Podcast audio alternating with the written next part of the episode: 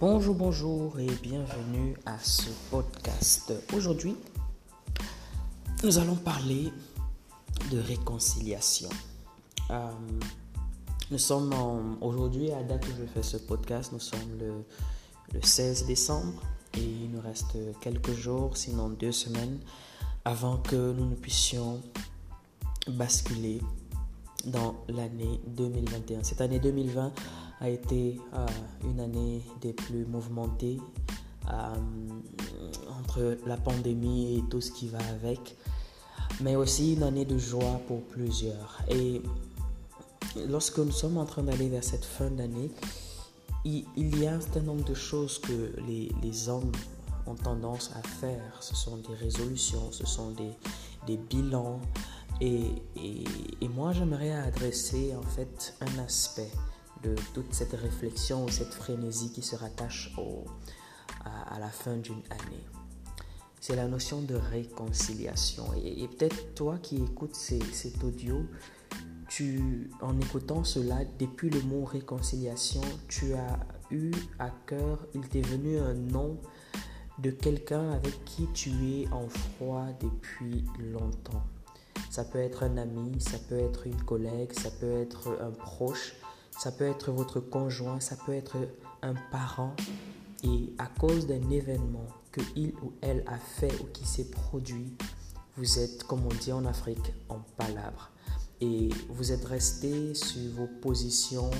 Vous n'avez en aucun cas euh, décidé de, de faire le premier pas. Ou peut-être c'est l'inverse. C'est vous qui avez commis une faute une faute que vous trouvez grave, une faute qui a coupé le pont entre vous deux, et à cause de ça, vous vous dites, elle ne me le pardonnera jamais. Il ne me pardonnera jamais.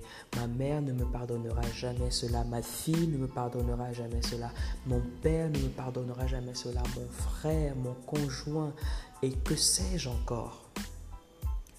Eh bien, parfois, lorsqu'on porte ce type de poids, on a souvent tendance à se, à se, se, cacher derrière tous ces, toutes ces hypothèses, tous ces, toutes ces pensées qui finalement nous empêchent de faire le pas de la réconciliation, de faire le pas parce qu'on se dit si elle ne me pardonne pas, qu'est-ce qu'elle va faire? Quand je vais lui adresser la parole Est-ce qu'elle va m'écouter? Est-ce qu'elle va pas me frapper? Qu'est-ce que je dois faire? Alors je vais vous inviter à réfléchir à, la situation d'un homme, d'un homme qui a fait quelque chose de grave et qui finalement s'est enfui. Et après des années et des années, il devait revenir chez lui. Et la simple idée de retrouver ceux à qui il a fait du mal le terrorisait. Le terrorisait véritablement. Mais il n'avait pas d'autre choix que de le faire parce que là où il était, sa situation devenait aussi compliquée et Dieu lui avait fait savoir que c'était le moment de rentrer chez lui.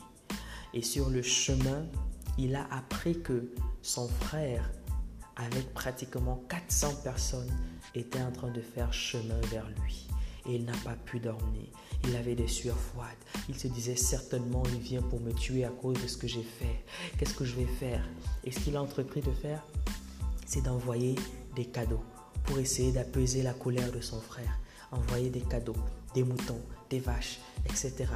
Mais son frère est arrivé et lorsque son frère l'a vu à distance, pendant que son frère a couru vers lui, lui pris de peur et de panique, il s'est agenouillé et il a commencé à implorer la grâce de son frère.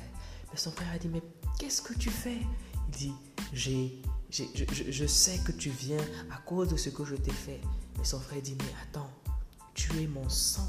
J'ai oublié cela, ça fait très longtemps. Je cours après toi parce que j'ai appris que tu venais. J'étais impatient de retrouver mon frère que je n'ai pas vu depuis des années. Et il était tellement étonné.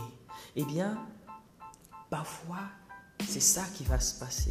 Parfois, on a tellement eu des préjugés par rapport à ce que l'autre pourrait faire, qu'on n'a pas fait ce premier pas de réconciliation-là.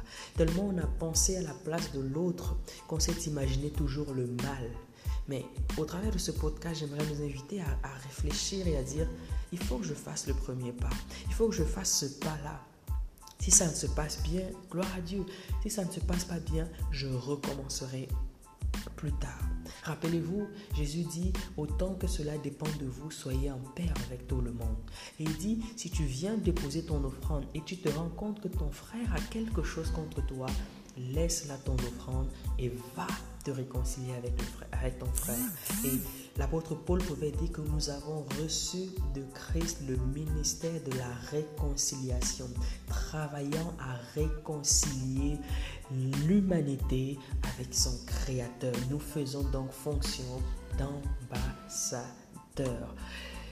Voici l'année qui est en train de se terminer. Et si tu es un étudiant de la Bible, tu sauras que je viens de parler de l'histoire de Jacob et de Ésaü.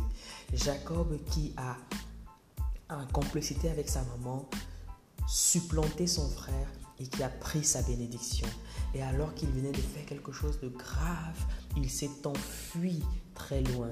Il s'est enfui, il est arrivé chez Laban où il a travaillé pendant sept années pour pouvoir épouser une des filles de Laban. Et Laban s'est joué de lui. Il a travaillé encore sept années où il a eu les deux filles et il a encore travaillé pendant, je crois, sept années pour pouvoir euh, avoir un salaire.